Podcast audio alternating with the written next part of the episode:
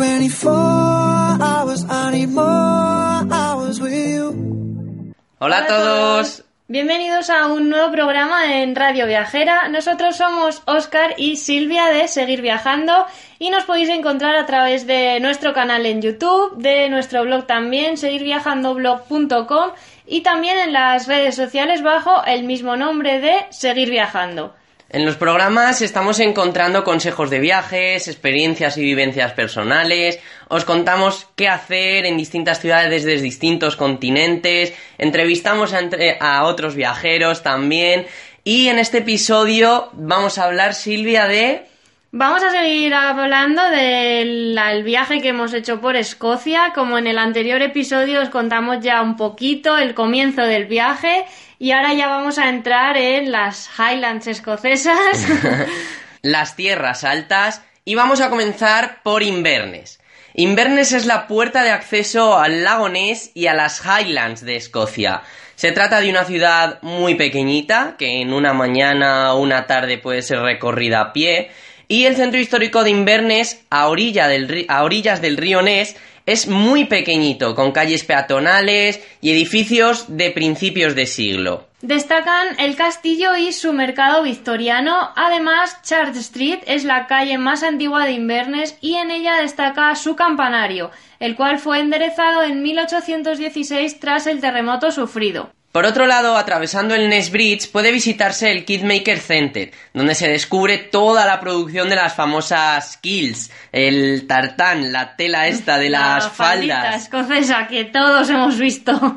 Y nosotros entramos en esta tienda, que es una tienda bastante... Es una tienda museo. Mm, Y bastante cara, además. Sí, pero porque también, pues bueno, es cierto que la producción de, de todo esto es bastante costosa, eh, entonces pues eso viene luego reflejado también en el precio, lógicamente. También la calidad de la lana es muy buena, entonces pues bueno, todo eso son cosas que al final pues se acaban pagando. Sí. Y como decíamos, tiene una parte de museo, ¿no, Silvia? Sí, que a nosotros no llegamos a subir, que era en la parte de arriba, porque había que pagar.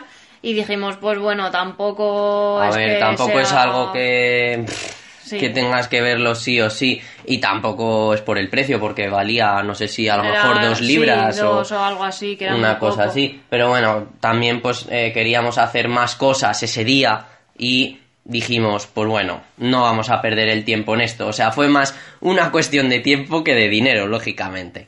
Y bien merece una visita para los amantes de Harry Potter, como Yo, vamos. el caso tuyo. Yo, en cuanto me enteré de este sitio, dije, hay que ir. Y la verdad es que no defraudó para nada. Fue como estar dentro de una película. ¿De qué estamos hablando, Silvia? Estamos hablando de la librería Lakey's Bookshop y esta librería se encuentra dentro de una antigua iglesia y vende principalmente libros de segunda mano.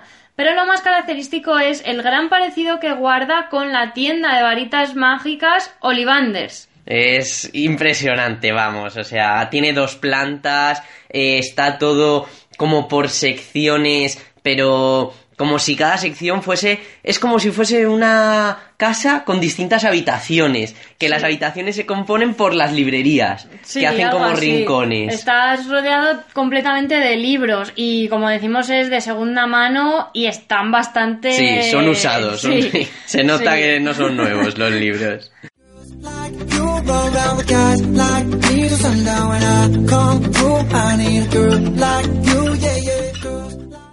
Ahora vamos a entrar en una de las principales atracciones que sería el castillo de Inverness, construido sobre las ruinas del antiguo castillo medieval. El que hoy en día podemos contemplar data de 1836 y es bastante moderno. Además es donde se encuentran algunas oficinas del gobierno local y no puede ser visitado. Únicamente se puede ver, eh, pues bueno, lo que son sus alrededores. Además hay que subir una, entre comillas, pequeña colina y eh, divisar pues lo que es un poco la ciudad de Inverness, el río Ness y todo esto, pero insistimos, no se puede visitar en su interior. Al otro lado del río, prácticamente frente al castillo de Inverness, encontramos la Catedral Episcopal de St. Andrews, la cual fue construida antes de tiempo en el 1869 por falta de fondos. Y ya por terminar, más alejado, el campo de batalla de Culloden, el escenario en el que los jacobitas fueron derrotados finalmente en abril de 1746. Muy cerquita, junto al río Nair, se encuentran las Clavacairns también, las tres tumbas prehistóricas mejor conservadas de toda Escocia.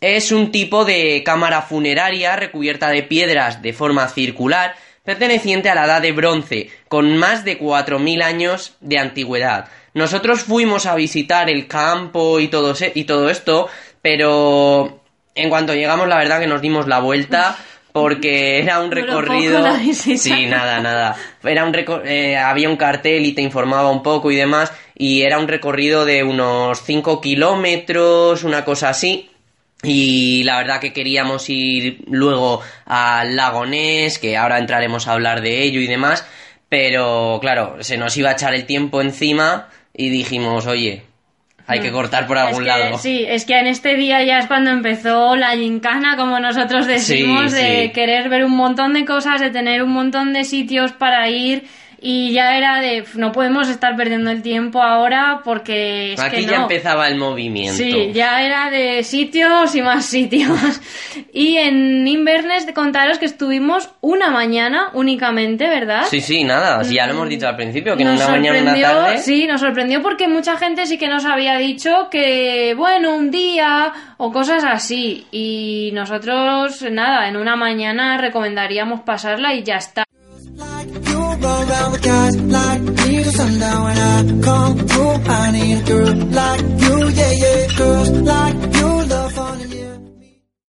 nuestra siguiente parada en este día fue el Urquhart Castle. Eh, hemos de decir que el parking aquí es gratuito, es decir, tú antes de visitar el castillo, pues tienes que acceder lógicamente en coche y tienen un pequeño parking, pero se entra de manera gratuita y se sale sin que te reclame nadie nada. Se deja el coche perfectamente. Y bueno, pues este castillo se encuentra a orillas del lago Ness y su historia es bastante curiosa, ya que no se sabe exactamente cuándo se construyó. Se han descubierto estructuras del isótopo carbono 14 que datan entre los años 460 y 660, por lo que se podría llegar a afirmar su existencia entonces, que aún así no está claro, pero no cuándo fue construido. Es decir, se puede saber cuándo existía, pero no cuándo se empezó a hacer.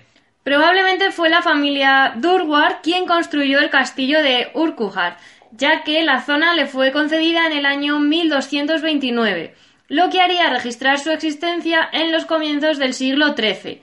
Tras una serie de enfrentamientos entre la nobleza desde el año 1296, el castillo fue parcialmente destruido en el 1692 por los ingleses con el fin de que no pudiese ser tomado por los jacobitas. Este castillo nunca volvió a ser reconstruido y el castillo o lo que queda de él puede ser visitado por nueve libras en la localidad de Drumnadrochit. Y bueno, a ver, Oscar, ¿qué te pareció este castillo? Que aquí ya empezaba lo bueno. Pues la verdad que a mí me gustó un montón, no sé a ti. Sí, está muy bien. La verdad es que nada más entrar ya dices, ¡wow! Sí, tienes una panorámica de los distintos, ¿cómo decirlo?, edificios, ¿no? Eh, que hay sobre un verde. Hmm terrible, tremendo. Y detrás el lago, sí. Claro, porque de hecho el lago Ness se puede visitar desde dentro del castillo, porque hay como una pequeña, claro, ahora todo es ruinas, pero hay como una pequeña puerta con unas escaleritas que bajan al río.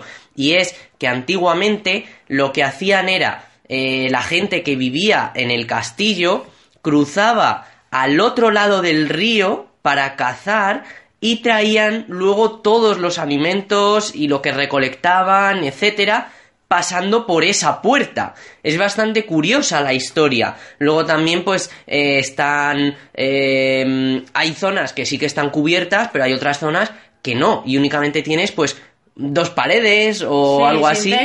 claro. Y te dicen, pues esto era una cocina y aquí se hacía no sé qué y aquí esto era tal. Eh, la verdad que es todo muy chulo. Hacen también em, visitas guiadas, quedan en el donde está la bandera de Escocia, en uno de los, eh, de los edificios. Y la- bueno, las visitas van incluidas ya en el precio, simplemente se indica a esta hora hay eh, Visita, excursión, sí. eso, visita guiada y tú simplemente asistes al punto de encuentro y ya te van explicando las cosas, que además hay varias porque están en distintos idiomas, entonces pues bueno, tú la que te interese vas y que te cuenten lo que te tengan que contar. Nosotros no la hemos no, No, estuvimos, no. pero lo vimos por nuestra parte, buscamos la información antes de ir y demás y sí, bueno, luego también hay carteles también que te lo van explicando, así que bueno, puedes ir un poco sí, sabiendo. seguro que a ver, en la visita guiada te dirán más cosas, pero bueno, para tener una idea y demás, pues es suficiente, por lo menos para nosotros, oye. Y hablando del lago Ness, mm, vamos a pasar a hablaros del sitio yo creo que más conocido. Sí, aunque la verdad que Escocia tiene mil lagos. Sí, pero bueno, ya se sabe que este es el más es famoso. conocido. Cuéntanos por qué, a ver qué es. Pues es un lago de agua dulce de las Highlands escocesas de forma alargada, pues se extiende por una falla geológica, el Grand Glen, desde Inverness hasta Fort William, cuya superficie se encuentra a 16 metros sobre el nivel del mar y cuya extensión llega a los 56 kilómetros cuadrados de longitud y tan solo 1,5 kilómetros cuadrados de anchura. Fijaros lo grande que es, Una pero lo estrechito que es también, ¿eh? Sí, y esto lo convierte en el segundo más largo de toda Escocia tras el Loch Lomond. No obstante, es el lago de mayor volumen de todo Reino Unido, gracias a su gran profundidad. De hecho, su punto más bajo llega a los 240 metros de profundidad y es el segundo lago más hondo de toda Escocia, únicamente, únicamente tras el Loch, Lo- el Loch Morar. Pero dinos, Silvia, ¿por qué es tan conocido el lago Ness? Pues es conocido por la bestia que, según la leyenda, habita en él, el monstruo del lago Ness, también llamado Nessie. Se dice que es un animal con la forma de un dinosaurio y han salido algunas fotografías. La primera data de 1933, noticias y testimonios sobre avistamientos de Nessie, pero todos han resultado ser falsos. Por el momento. Bueno, no se sabe, lo mismo, Lo mismo alguien aparece. y lo ve. y también decir que con esto, bueno, en muchísimas tiendas de Buah. regalitos y tal, hay un montón de peluches, de llaveros que simulan a Al Nessie. monstruo, sí. o sea, que le han sabido sacar partido, pero bien. Sí, y bueno, daros aquí un consejo, y es que si se dispone de tiempo, que nosotros no lo hicimos, es recomendable dar la vuelta completa al lago, y sobre todo visitar la cascada de Foyers, donde se pueden dar paseos a través de sus senderos, hacer algún pequeño trekking. Y aquí terminamos nuestro día. Mm, dormimos en For Augustus, fue verdad, ¿no? Sí, eh, está bastante bien porque tiene algunas esclusas eh, por las que pasa el agua. Es decir, eh, no es un sitio únicamente para dormir, Mm. sino que está bien verlo también. Pero nosotros la verdad que no lo hicimos apenas porque nos cayó una de agua. Mm. Nada todo lo- más salir, ¿verdad? Eh, coger Mano. el coche para irnos, empezó a llover que dijimos, bueno, menos mal que ya nos vamos. Pero vamos, salimos a comprar algo de comida, me acuerdo, Sí. y es que volvimos a la habitación, bueno. Y mira, el viaje en realidad no nos ha llovido No. mucho, em, nos ha hecho muy buen tiempo, a pesar de que fuese ya septiembre incluso, Mm. pero nos ha hecho muy buen tiempo y demás, pero ahí nos cayó la del pulpo, ¿eh? O sea, es que empapados. se concentró toda la lluvia del viaje en ese momento, entonces, pues bueno, no vimos nada más que eso, a- alguna esclusa y poco más, lo que tardamos en ir al supermercado a comprar algo y ya está. Y este fue nuestro primer día en oficial en las Highlands escocesas, pero ya el segundo, ¿qué es lo que primero visitamos? Porque desde Fort Augustus nos fuimos a Al castillo Alien Donald, que vamos, tenemos que decir que nos encantó. Buah. Era uno de los castillos que más, por lo menos a mí, me llamaba la atención por fotos y demás. No sé a ti qué te- Sí, sí, claro. Está, bueno, es un castillo que está rodeado de tres lagos, Mm. el Loch Dick, el Loch Alls y el Loch Long, y montañas. Y se accede a él a, tra- a través de un paso, eh, que es un puente de piedra. Eh, es, es que el castillo está Ahí, como, en como en una... medio de una sí, isla, una pequeña así. islita. Y bueno, es una gran fortaleza y uno de los eh, lugares más emblemáticos de toda Escocia. Seguro Mm. que habéis visto eh, fotografías, eh, vídeos, bueno. Sí, porque En- es de lo más fotografiado. Sí, sí. y además aparece también en el cine. ¿Dónde nos aparece esto, Silvia? ¿Eh? ¿En qué películas nos Ah, aparece? nos aparece en Braveheart, que ya os comentamos que Oscar me había casi obligado a verla antes de ir. Era obligatorio. También aparece en El Mundo Nunca es Suficiente, por si queréis James Bond. ir a ver un poquillo a ver. Claro. Y bueno, contaros que también tuvimos aquí, fue cuando más nos llovió en estos Sí, momentos, ¿verdad? también, también. Hablábamos de que el día anterior lo acabamos con, vamos, con una lluvia que tela, pero es que entrar a- fue entrar al castillo Es que nos hacía bueno. Sí, hacía sol y de todo, pero fue pisar el castillo y empezar a llover, Sí, pero sí, sí. vamos, increíble. O sea, que qué pasó? Que todo el mundo decidió que quedarse dentro del castillo. Claro, porque a ver, una vez que cruzas el puente, tú el castillo lo puedes visitar por lo que es eh, por fuera y Mm, luego ya también por dentro, las habitaciones y todo eso. Que por fuera la verdad que es muy chulo porque está, bueno, ya lo hemos dicho, rodeado de lagos, eh, montañas al fondo, las imágenes son tremendas y todo el mundo a resguardarse de la lluvia. Así que la verdad había muchísima gente, pero bueno, no, no pasa nada. luego, luego, de hecho, todo el mundo se fue Sí. Y cuando terminamos la visita es que nos quedamos prácticamente solos, Sí, haciéndonos no, fotos por ahí. Fuera, porque ya dejó de llover y ya no nos llovió luego en todo el día ni Mm. nada. Y la verdad que muy bien por eso, porque estuvimos solos una vez ya Sí. fuera. Y luego pues también me parece barato, porque la entrada eran 7 libras y media. Y bueno, en estos sitios, incluso en otros que hemos, eh, castillos que hemos visitado y cosas así, te cobran pues a lo mejor mínimo ya los 10. Sí. Si no son sí. 15, Sí, en 16. estos ronda por aquí. Y bueno, la historia que envuelve al castillo mm, indica que la primera fortificación fue construida en el año 1220 como defensa frente a las invasiones vikingas, aprovechando su situación estratégica junto al lago. Posteriormente fue convertido en la residencia del clan MacRae hasta poco después de tener lugar la unión entre Escocia e Inglaterra, momento en el que fue abandonado.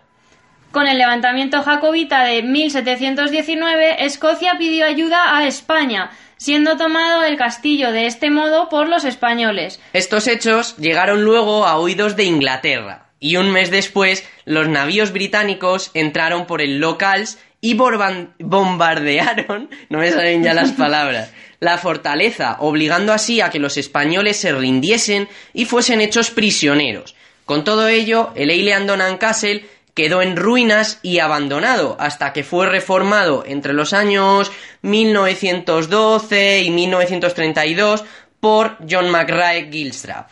A día de hoy sigue siendo la residencia oficial del clan McRae. Y una cosita, eh, nos dieron unos folletos de que te podías casar allí. Es cierto. ¿no? Que hacían Es celebraciones cierto. y cosas. O sea, cuando compras la entrada te suelen dar, no sé, un folleto informativo con, con datos sobre el lugar que vas a visitar o algo así. Aquí no, aquí te No. dan un folleto para que te cases. Aquí te dan un folleto para venderte cosas. es increíble. Sí. Y, otro y una cosita más que os queremos decir, un consejito, es que para tener una vista del castillo desde lo más alto hay que tomar el desvío hacia Dorney. Antes de llegar al castillo, el- hay que tomar este desvío y luego seguir el camino hacia Carbray Viewpoint. Eh, nosotros no subimos. No, porque ya con el dron de Oscar no nos hizo falta tener una vista desde más alto. No, a ver, en realidad no subimos porque eh, habíamos estado leyendo y decía la gente que tampoco se veía gran cosa distinta de lo que puedes ver desde abajo. Hmm. Y luego, pues bueno, sí que es cierto lo que dice Silvia. Sí, Eh, pues- Sacamos el dron, que de hecho no se puede sacar. Hay una zona que pone mm, Sí, drones la no. puerta y demás. Pero no, bueno, si tú te alejas, eh, sí que puedes sacarlo, no molestas a nadie, eh, la gente no te va a decir nada tampoco y, y se sacan tomas pues buenísimas, porque está en un entorno espectacular.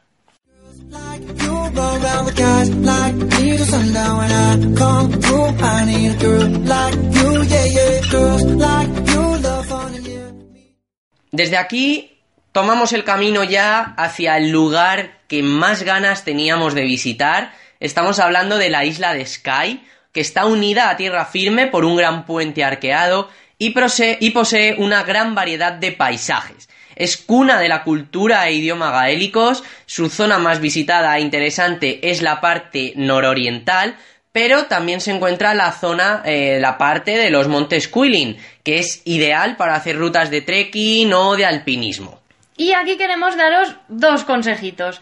Uno de ellos es que el mejor modo de visitar la isla de Skye es haciendo un recorrido al contrario de las agujas del reloj desde Cailiaquín hasta Armadale. Es lo que hicimos nosotros, aunque bueno, a Armadale no llegamos al Hmm, final. Sí. Y otro, de, otro consejito es que la forma más rápida para llegar a la isla es a través del Sky Bridge, pero también puede hacerse utilizando el ferry que transita entre Malais y Armadale. Cuesta 9,80 libras por coche y 2,80 por persona. Y esto es lo que decía antes de que no llegamos hasta Armadale, sino que volvimos, eh, digamos, por la misma ruta que hicimos para el, el Andonan Castle. Para volver, o sea, porque aquí Sí. en la isla de Skype visitamos un montón de lugares que ahora nos comenta Silvia. y no hicimos, eh, no tomamos este ferry porque la verdad que íbamos un poco apurados de tiempo y haciéndolo en coche se tardaban únicamente 15 minutos más. Pero eh, en realidad no es que se tarden 15 minutos más, es 15 minutos más es de reloj, porque en realidad tienes que esperar a meter el coche, sacar el coche, esperar a que atraque el barco, etcétera. Y de aquí pasamos a Portree. Es la mayor localidad de la isla de Skye y el principal centro turístico. Es un, es un pequeño pueblo acantilado de unos 2.000 habitantes, considerado como uno de los puertos más pintorescos de toda Escocia, en el que resaltan unas casitas de colores que no podían faltar en este viaje. Pero donde están las casitas de colores, tenéis que tener en cuenta, por lo menos cuando fuimos nosotros, estaba lleno, lleno, lleno de gaviotas. sí, que Y- hace un poco molesto. Sí, sí, de hecho ahí. hay una tienda, un restaurante de fish and chips, de que te lo, no de, no de sentarte y comértelo, sino de que coger una bandejita y comértelo ya por tu cuenta en la calle, y pone en un cartel que no des de comer a las gaviotas, y encima la gente dándoles. Y claro, venían más, van pues a la comida. Claro, a ver, normal. Si la gente da, pues más están. El siguiente punto al que nos dirigimos desde Portree fue al Old Man of Store. Aquí se puede eh, aparcar, hay una zona habilitada para ello, pero se llena, es muy pequeñita. Entonces, tal y como hicimos nosotros y tanta gente más, fue aparcar en un borde, en el lateral de la carretera, y se puede aparcar gratis, claro, también. Eh, simplemente tener cuidado porque la zona, sobre todo si os llueve, está embarrada y bueno, pues que no os resbalen las ruedas y tal, pero que tampoco queremos meter miedo a nadie porque no es nada No. peligroso ni nada del otro mundo. Vale, entonces, pues bueno, este lugar se encuentra ya entrando a la península de Trotternis, cuya extensión es de 32 kilómetros, y se muestran grandes paisajes con costas de basalto volcánico, acantilados y rocas escarpadas. Y de estas rocas escarpadas es donde encontramos una inmensa columna de roca de 50 metros de altura en forma de hoja de sauce. Aquí estamos hablando del Old Man of Store. Que se puede hacer eh, una sencilla ruta con poco desnivel de unas dos horas aproximadamente. Es cierto que dudamos, sobre todo yo, dudé mucho si hacerlo o no, porque este día era el que más cosas teníamos apuntadas y yo pensaba, madre mía, si vamos a estar ahora aquí dos horas andando, luego no vamos a poder hacer otras cosas. Y bueno, tenemos que decir que el día se nos dio muy, muy bien. Sí, sí. Y aquí, pues llegaríamos aquí más o menos después de todo esto sobre la hora de comer, ¿verdad? Sí, algo así, algo así. Pero sí que es cierto que al hacer esta ruta no nos dio tiempo a hacer otra cosa, de la que también nos vamos a hablar ahora. Que precisamente a través de una pequeña carretera de un único carril entre acantilados y puertos de montaña se puede llegar hasta la máxima expresión de esas rocas escarpadas de las que hablábamos. Y esto es el Kiraing. Nosotros no lo visitamos porque no nos daba ya más tiempo, pero la verdad es que nos hubiese gustado, porque desde la cima del Kiren a 543 metros de altura se puede contemplar unas vistas alucinantes. Lo decimos no, o sea, no hemos ido, por lo que no lo sabemos, pero lo decimos porque, jolín, eh, nos estuvimos informando antes de ir, vimos imágenes y pues bueno, ha sido una pena el no poder ir, pero tampoco es algo que hayamos dicho, ay, es que no hemos ido, tenemos que volver únicamente para esto. Que si volvemos vamos, sí, Sí. pero no es algo que, que digamos... Preferíamos mm, dejar eso y visitar otros sitios que al revés. Claro, eh, a ver, es un sendero en el que se pueden hacer eh, rutas para encontrarte pues con cascadas, prados verdes, ovejas, cabras, que las encontraréis en todos los sitios, pero bueno, preferíamos hacer la ruta por el Old Man of Store y ya pues también, es que a ver, Jolín, te vas a Escocia pues tienes que hacer rutas, no es únicamente a las Highlands, por, mm, por lo menos. sí, Eh, ir a ver cosas. Claro, no Ya. es únicamente ver cosas, tienes que hacer rutas porque están muy chulas algunas de ellas. Sí, y verte también ahí en medio de todo lo verde que Ya, estás tú claro. ahí. Parece en mitad de la nada. sí. Sacábamos el dron por algunas zonas y. ¡Buah! Alucinante. Es que yo volvería. Sí, Aunque sí. fuese a hacer lo mismo y ver lo mismo otra vez, pero volvería. Y desde aquí, pues bueno, seguimos subiendo la isla de Sky y llegamos hasta Kill Rock o las Mild Falls, que se pueden llamar Hmm. de las dos maneras. Y Silvia, ¿qué es esto? Cuéntanos. Estos son unos acantilados de 200 metros de altura. mm, son origen de un fenómeno volcánico por el cual se formaron diversas capas de roca fundida, motivo por el cual son denominadas milfolds, es decir, cascadas derretidas. Igualmente, kilt significa falda. Por lo que Kill de- Rock es la falda de roca. Y bueno, aquí igual el coche se puede dejar en un mini parking que hay y gratuito también todo. Girls like you roll around with guys like me till sundown when I come through. I need a girl like you, yeah, yeah. Girls like you love fun and yeah. Y desde aquí pasamos a un sitio que encontró Oscar por internet, que mucha gente no ha ido. Y bueno, aquí él, a ver, cuéntanos que además él tenía un montón de ganas y esto no podíamos dejarlo pasar. De ninguna manera, no way.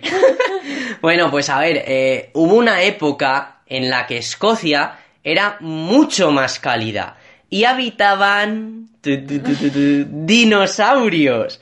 Entonces, hoy en día se pueden encontrar en la isla de Skye una gran variedad de huellas de dinosaurios que pertenecen al Jurásico Medio. Para llegar aquí, dejamos el coche, eh, se puede dejar incluso al lado, pero como tampoco lo sabíamos y la carretera era, pues no sé si era de un sentido, qui- sí, era de un y sentido. era todo como así cuesta arriba, Sí, un poco... la- lo dejamos un poquito antes y dijimos, mira, eh, vamos andando y ya está. Y las huellas se encuentran en una playa, en las rocas que hay en una playa.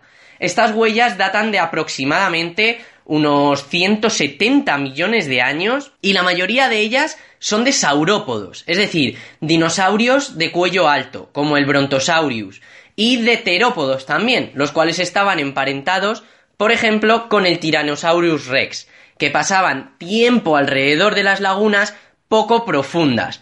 Cuesta encontrar la huella. Un montón. Antes de entrar a la playa, te aparece un cartel y te dice, tú estás aquí, la huella está aquí. Pero vas y no la ves. Bueno, de hecho, nosotros no estamos seguros de que lo que vimos fuese la huella. Queremos pensar que era... A ver, tenía la forma y tal, y puede ser, puede ser. Sacaremos las imágenes también ya por Instagram Sí. y todo esto y los vídeos, pero vamos, yo por lo menos quiero pensar que sí, que no se ha ido de allí sin verlo. en mano. y la verdad que es bastante chulo, pero sí que tenemos que decir, de- buscamos información y alguna gente que había ido decía que no merecía la pena porque no ves la huella, etcétera. Pero es que el tema es que hay que ir cuando la marea está baja, porque en el momento en que la marea está alta, No el ves. agua cubre las rocas. Entonces, A no ser que vayas en buceo, a hacer buceo no, Sí, no lo vas a ver. Y la verdad, igual decíamos, "Puf, como vayamos a perder el tiempo. Ya. Y estuvimos mucho rato Sí, allí. estuvimos que- como una media hora solo ver, mirando. Claro, que no es gran cosa, ¿no? Para perder tanto tiempo. A ver, perder, pasar tanto Sí. tiempo, porque bueno, perder no fue, porque bueno. Pues tenemos la foto. o eso, o, o una foto tenemos. ¿De qué? No sabemos. La tenemos, la tenemos.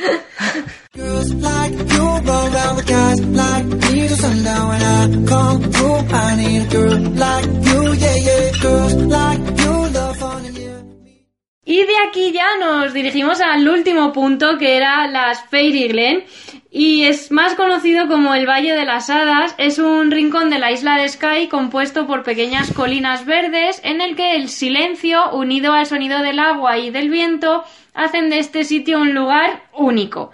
Recibe este nombre porque es considerado un lugar de recreo de las pequeñas criaturas de las que hablamos. Y nunca mejor dicho, porque es como estar en un cuento de hadas. Silvia estaba emperrada en que En que quería ir allí. A ver, Aquí sí, cada estaba uno anotado. tenía lo suyo, a lo que quería ir sí o sí. Estaba anotado, pero bueno, es que se puso de pesada porque, Porque además, claro, anochecía un sí, poquito ya. era lo último que íbamos a ir a ver ese día y yo decía, a ver, es que si vemos una cosa de antes no me va a dar tiempo a mí a ver esto. Eh, Pero bueno, se vio, no hubo ningún problema, Sí. sigo vivo por haberla llevado y demás. Y sí que tenemos que decir que para llegar al Fairy Glen, el camino es con cuestas súper empinadas, de un único sentido y llena de cabras que te cruzan por cualquier lugar Además es que cruzan que dices, pero es que no es que estoy pasando, que te voy a atropellar. y, y que no se van, ¿eh? A no, No, ser... no, no. Tú a, ve- a veces pitas y se asustan y se van, Sí. pero es que otras veces pasan. De que están tan acostumbradas a eso. De hecho, una pasó y se quedó sentada. Sí. ¿Qué dice Silvia? ¡Hala! Y se tumba aquí. Y no soy yo diciendo, pero si nos está viendo de noche. y bueno, luego teníamos otros dos sitios que sí queríamos haber visitado este día, pero bueno, ya veis que ha sido una auténtica gincana. Hemos visto un montón de lugares Sí. y al final no los visitamos. Tampoco los vimos al día siguiente porque si no íbamos a ir muy apurados y, son dos sitios que, a ver, sí que nos hubiese gustado, pero no son imprescindibles ni mucho menos. El primero de ellos es el Dunvegan Castle, de hecho donde dormimos, donde hicimos noche nosotros fue en Dunvegan y este castillo se sitúa a dos kilómetros de la localidad de Dunvegan, en la isla de Skye, y pertenece a la familia MacLeod. Es el castillo escocés que más tiempo lleva habitado y ha sido bastión del clan durante más de 700 años. La primera construcción tiene su origen en el siglo XIII, aunque en el siglo XIX fue remodelado a un estilo más medieval. Y lo destacable de aquí, cuéntanos Silvia, ¿qué es? Aquí se encuentra la Fairy Flag. Es una bandera amarilla de seda que, siguiendo la leyenda, fue donada al, clan de los MacLeod por un hada, convirtiéndose desde entonces en baluarte de esperanza y defensa contra los peligros que acechasen a la fortificación. De hecho, cada vez que se alzaba sobre los muros del castillo, el clan salía victorioso frente a los ataques y las invasiones. También diréis, ¿cómo no fuisteis si además estabais durmiendo allí? Pero es que llegamos al alojamiento mm, de noche. Eran las diez y sí, pico y teníamos que haber eso. llegado a las siete y le dijimos, claro, "Oye, era ya demasiado. Sí, le dijimos, vamos a llegar un poquito más tarde y nos dijeron, bueno, como tarde a las ocho y media y llegamos allí a las diez, bueno, pero bueno, eh, ellos eran encantadores, Sí. que nos decían que no pasa nada, que no sé qué, qué tal. Y el segundo punto que no vimos, eh, el segundo lugar que no vimos fue el Nace Point Lighthouse. Eh, es un faro y acceder al faro también es algo complejo porque en primer lugar hay que conducir a través de una carretera de un único carril bastante estrecha y en segundo lugar porque hay que continuar a pie un sendero hasta el mar pero el faro eh, es un es un faro o sea un faro faro es un faro. es que es que no hay más no tiene nada de especial simplemente a lo mejor un poco la ubicación porque se encuentra sobre un acantilado frente al mar elevado sobre un claro verde y el dato más curioso es que el faro se iluminó por primera vez en el año 1909 y sigue activo a día de hoy pero controlado de manera remota desde Edimburgo desde el año 1990. Pero bueno, ya decimos, son dos, dos puntos que, que sí, que es- hubiese estado bien, pero que no nos quitan el sueño, la verdad. Y ya al día siguiente, el primer lugar al que fuimos fue algo que sí queríamos hacer, una rutita, y fue, concretamente estamos hablando de las Fairy Pools.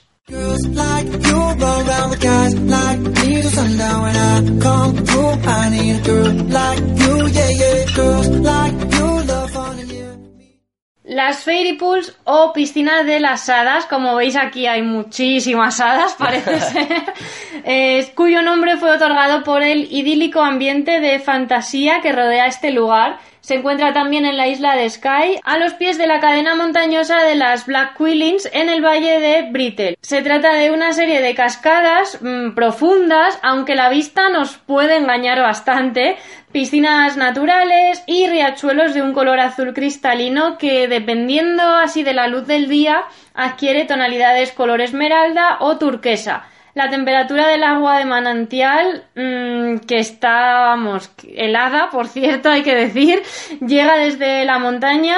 La temperatura del agua de manantial que llega desde la montaña es tan baja que para poder bañarse es necesario hacerlo con un traje de neopreno. Aunque había uno que, Ay, es verdad. bueno, era la atracción turística. Todo el mundo mirando, sí. Un chaval que se quitó la camiseta y tal y se metió, o sea, bajó las rocas y todo y se metió ahí. Iba con una GoPro, la gente mirándole y él diciendo, sí, sí, está fría, mira que sí está fría. Ese se habrá cogido una pulmonía. Bueno, yo es que no, no sé en qué cabeza entra, porque es que el agua está helada, Sí, pero helada. de hecho nosotros bebimos agua, ¿verdad? Sí. En un... Estaba bien buena, agua natural, madre mía. Para acceder a estas piscinas hay que seguir una ruta de senderismo de grava. Recomendamos llevar a este viaje y sobre todo a estos sitios botas de montaña a través del bosque de Glen Brittle, siendo Carbost la localidad más cercana. La dificultad de esta ruta de aproximadamente unas dos horas Que a es el- nosotros nos duró más. Sí, bastante más. Siempre lo que digamos a nosotros nos dura más, siempre. Eh, la ruta, como decía, es bastante sencilla, pero debemos de tener en cuenta que si ha llovido, el terreno puede estar embarrado y dificultarlo bastante. Aunque la recompensa podemos asegurar que merece muchísimo la pena. Sí, y recomendamos ir a primera hora de la mañana, porque el camino es estrechito y si tienes que ir a la vez que vuelve otra persona, eh, te vas a estar parando y demás. eh, por muchos tramos solo cabe una persona. Claro. Entonces, y nosotros fuimos a primera hora y a la que nos íbamos había un montón de gente por el principio de que estaba llegando, que Sí. en este sitio de hecho es donde decimos que estuvimos solos, vamos, eh, al final, ¿verdad? Que fue cuando sacó el dron, nos hicimos unas fotos allí, Sí. súper, vamos, es que eso, completamente solos, que decíamos, madre mía. Esto hubiese sido imposible si hubiésemos venido sí, más tarde. Hubiese quitado el encanto totalmente, vamos. Mm. Y bueno, como veis, la cultura gaélica dice que el mundo está repleto de seres mágicos y que algunos de ellos viven en el agua. ¿Será cierto o no? Pues no sabemos nosotros si habría hadas o no. Ahora, lo que había era mosquitos, vamos, nubes y nubes de mosquitos, que eso era impresionante, vamos. Me estoy mirando las manos y, y creo que ya no tengo picaduras, pero bueno, eh, mosquitos pequeñitos que se te ponen por toda la mano, por toda la ropa, que parece, o sea, como si tuvieses la mano negra de Sí, todos los mosquitos que el tienes. momento en el que te parabas, mm, alucinabas. Y no te duelen, no te hacen daño, no te duele mm, ni nada, pero te pican, pero parece ser que la picadura es muy pequeñita. Entonces lo que hacen es picar muchas veces, o muchos de ellos, y entonces es cuando ya te empiezan a salir los granitos. Aunque al principio lo que te salen son ronchones rojos. Pero muy, muy pequeñito también, sí. Y luego ya a los días es cuando te salen las picaduras y además luego pican. Sí, luego ya es como, un- como una picadura Hmm. normal. Pero es que mm, yo tengo que decir que a mí me salió ya una vez que habíamos llegado a Vuelto España. del viaje, sí, Unos cinco verdad. días que ya estábamos aquí me empezó a salir que yo decía, a ver si es que es otra cosa. Mm, Pero a mí era- sí me salió allí. Sí, era a igual no. que lo que él tenía cuando estábamos allí, que Sí. decíamos, qué raro que a mí no me salga nada. No sé, pero hemos leído que estos mosquitos son muy, muy famosos allí. Sí, son bastante habituales, parece ser. Se ponen pues en zonas en las que hay vegetación, eh, agua, Mm. salen también cuando hace buen clima y hay que ir preparado. De hecho, mucha gente iba con como los apicultores y tal, que van con la Sí. cara tapada y todo esto. Pues había gente que llevaba gorros eh, de ese estilo, tapándose toda la cara.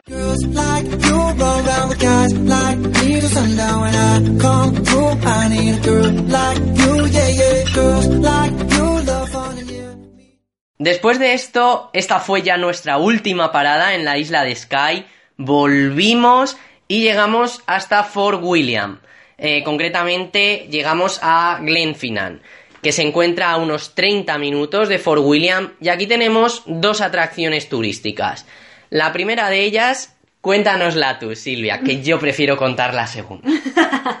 ¿Cuál ver, se trata? La primera de ellas es el monumento de Glenfinnan, no tiene otro nombre, junto al Loxiel, que rememora el levantamiento jacobita de agosto de 1745. Se trata de una torre de 18 metros que se erigió en el año 1815 en honor a aquellos que fallecieron por la causa jacobita con el fin de devolver el trono a Carlos Eduardo Estuardo.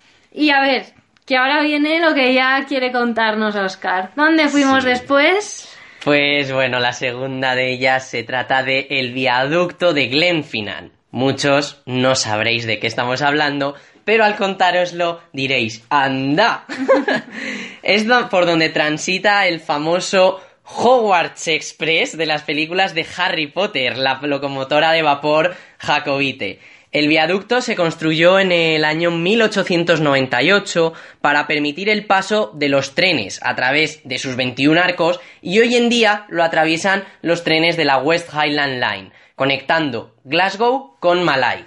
Si lo que queréis es ver pasar el Jacobite Train por el viaducto, lo que te recomendamos es que previamente, como hicimos nosotros, conta- contactes con la West Highland Line para consultar los horarios y poder llegar con tiempo. Además, te dirán eh, desde dónde puedes verlo, que es saliendo desde el aparcamiento gratuito del que a continuación hablaremos, pues se llega hasta el viaducto en unos 10 minutos a pie, tomando el primer sendero a la izquierda tras cruzar por debajo de este viaducto.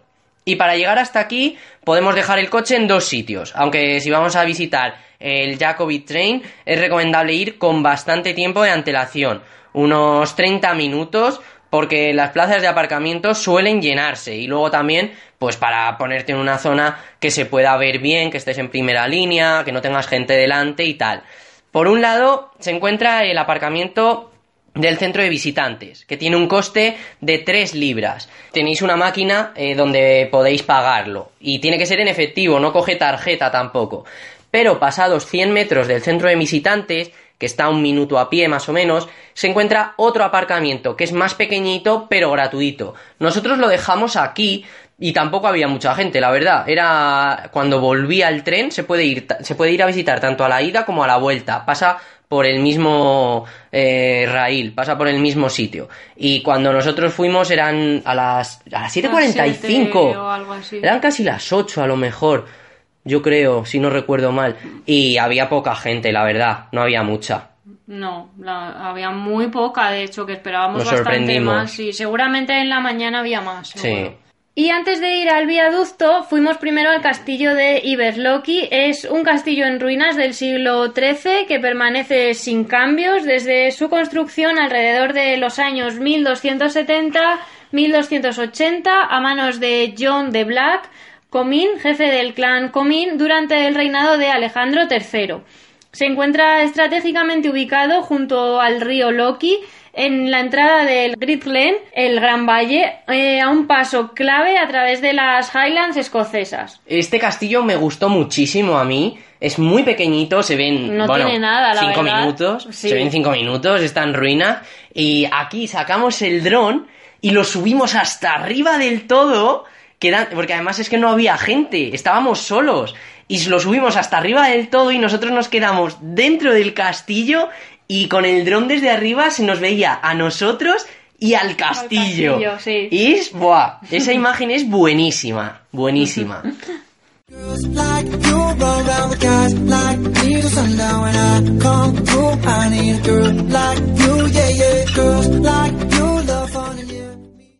Después de todo esto, dormimos en Fort William para el día siguiente dirigirnos a Glencoe. El Valle de Glencoe ha aparecido en la gran pantalla otra vez a través de diversas películas, de entre las que destacamos nuevamente Braveheart o Harry Potter y el prisionero de Azkaban, en la que sirvió para representar la escena en la que iba a ser ejecutado el hipogrifo de Hagrid, pero tras el rodaje fueron desmontados, tanto la cabaña como el resto del atrecho, por lo que no se puede visitar nada. No hay nada. No hay nada. Pero si por algo se caracteriza este valle es por la famosa masacre de Glencoe. Cuéntanos, Silvia. Una vez coronado Guillermo III como rey de Inglaterra, tras derrocar al monarca católico Jacobo II, encontró una gran oposición tanto en Escocia como en Irlanda, quienes seguían considerando a Jacobo II como su legítimo, legítimo monarca, lo que dio lugar a los levantamientos jacobitas tratando de restablecerlo en el trono.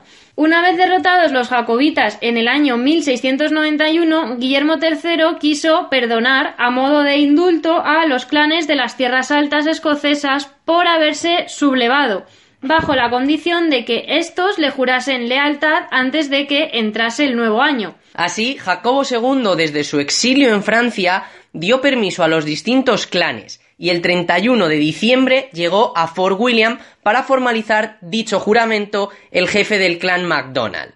Pero donde debió acudir no era a Fort William, sino a Inveranay, donde llegó días después, pero ya era tarde. Y todos los clanes que no habían hecho el juramento decidieron castigar a los MacDonald para, de este modo, mandar un mensajito a todos los demás. Y para ello, las tropas del clan Campbell capitaneadas por Robert Campbell, se dirigieron a las tierras propiedad de los MacDonald en Glencoe, quienes el 13 de febrero de 1962 se vieron emboscados y fueron masacrados entre sus propios valles, llegando a morir más de un centenar de los miembros del clan. En el valle de Glencoe, muy cerca del Boakile Tifmore, una montaña de forma piramidal con una cresta de unos 8 kilómetros de longitud, se encuentra el Videan Nambian, una montaña de 1150 metros en la que se encuentran las tres hermanas. Son tres gigantescas formaciones rocosas en forma de crestas puntiagudas que salvaguardan el Valle Perdido o Valle Escondido, el Lost Valley o Hayden Valley. Cada una de estas tres hermanas tiene de hecho su propio nombre, que son eh, Anoak, Cresta Corta, Aonak Dub, Cresta Negra y Bein Fada, Colina Larga. Dentro del Valle Perdido que acabamos de mencionar, se puede hacer un trekking de unas dos horas y unos cuatro kilómetros y medio de ida y vuelta en una llanura originada gracias a la acumulación de piedras provocada por los desplazamientos glaciares, que es donde el clan MacDonald escondía el ganado que le quitaba a sus clanes enemigos, pues al estar rodeado de montañas permitía que quedase precisamente escondido.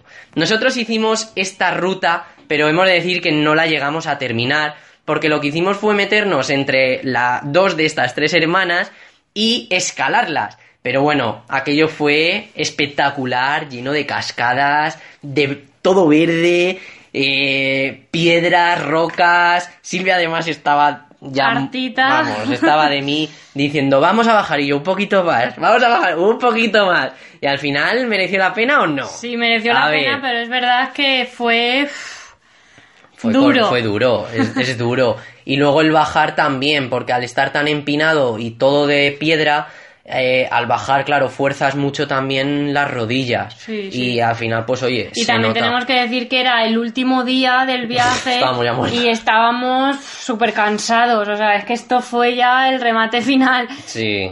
Y de contaros que aquí fue, eh, este día era el cumpleaños de Oscar, que lo pasamos aquí.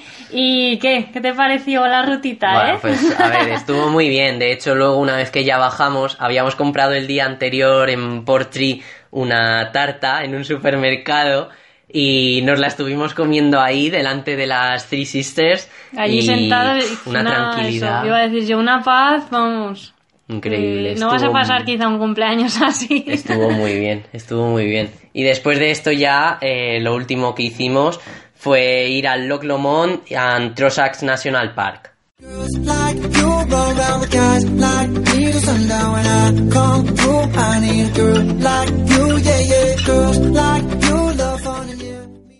Entre fondosos bosques y lagos rodeados de castillos se encuentra el Parque Nacional del Lago Lomond y los Trossachs. Es una zona ubicada entre las Highlands y las Lowlands, a unos 40 minutos de Glasgow y una hora y media de Edimburgo. Este parque se divide en cuatro zonas: el Loch Lomond, los Trossachs, Breadalbine y el Largill Forest. Como ya dijimos, el Loch Lomond, con unos 40 kilómetros cuadrados de longitud y unos 8 de anchura, es el lago más extenso del Reino Unido, seguido del lago Ness. Sobre el lago hay hasta 37 islas y a orillas del mismo se puede divisar el Bel Lomond, mm, a unos 974 metros de altura. Además, varios son los pueblos que lo rodean, de, entre los que cabe destacar Las, un pueblecito con casas construidas a base de piedra arenisca, sobre las que trepan plantas de rosas, muy muy bonito. Sí, es pequeñísimo Nada, además. Se ven dos minutos el Sí, sí, pueblo. Y bueno, es, es, Pero es muy muy, bonito. bonito. Es muy bonito, es muy bonito. Y por otro lado, Trossachs es el lugar en el que nació y peleó contra sus enemigos el Robin Hood escocés Ron Roy MacGregor. Este era un ganadero y comerciante que, tras un mal negocio, se convirtió en bandido. Personaje real y a la vez de ficción, aparece en novelas de Walter Scott y también en el cine a través del actor Liam Neeson. Pero también en Trossachs es donde se encuentra el lago Catrin, cuyo romanticismo sirvió de inspiración a Walter Scott en su conocido poema The Lady of the Lake en el año 1810. Y otro lago que merece la pena ser visitado en Trossachs es el Lake of Menteith, considerado el lago no lago, indicando no un espejo de agua, sino una depresión en la zona. Es decir, es un lago considerado natural. Y desde este lago puede accederse a la isla de Inmakmhom, donde se, puede ver, se pueden ver las ruinas del monasterio de Inmakmhom, lugar en el que se escondió a los cinco años María I de Escocia, María Estuarda.